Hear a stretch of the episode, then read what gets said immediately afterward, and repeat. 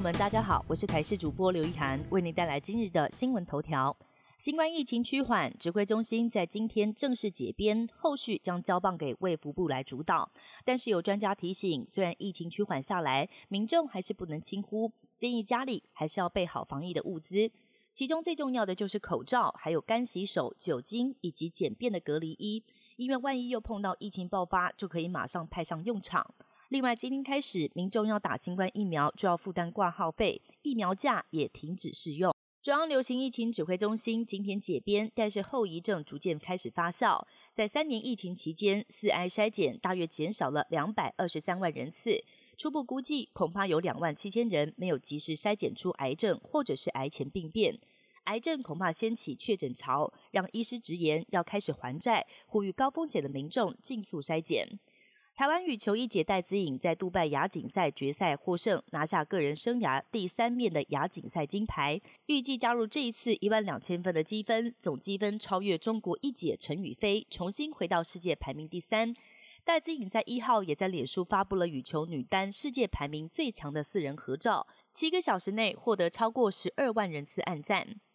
我国在南美洲唯一的友邦巴拉圭，四月三十号举行总统大选，目前票轨几乎全数开出。对台友好的执政党候选人潘尼亚得票率百分之四十二，大胜在野党主要对手艾里格里的百分之二十七。潘尼亚已经自行宣布当选，确定将出任下一届的总统，预料也将延续跟台湾的外交关系。南韩总统尹锡悦跟美国总统拜登共同发表华盛顿宣言，双方同意在南韩部署美军部署核子飞弹前舰。北韩痛批此举会将紧张局势升级到核战的边缘。北韩官媒昨天发布评论，形容尹锡悦是美国的傀儡，访美目的是为了跟美国谋划消灭北韩，是最具有敌意的挑衅行为。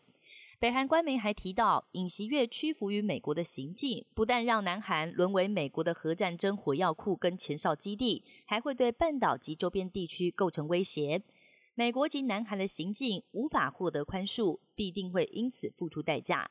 印度在星期天发生重大公安意外，印度北部旁遮普省有一家乳制品加工厂发生气体外泄。不但工厂的员工受害，厂区旁有几位居民在家中昏倒。这起意外至少造成十一个人死亡，九个人住院。以上新闻由台视新闻编辑播报，感谢您的收听。更多新闻内容，请锁定台视各界新闻以及台视新闻 YouTube 频道。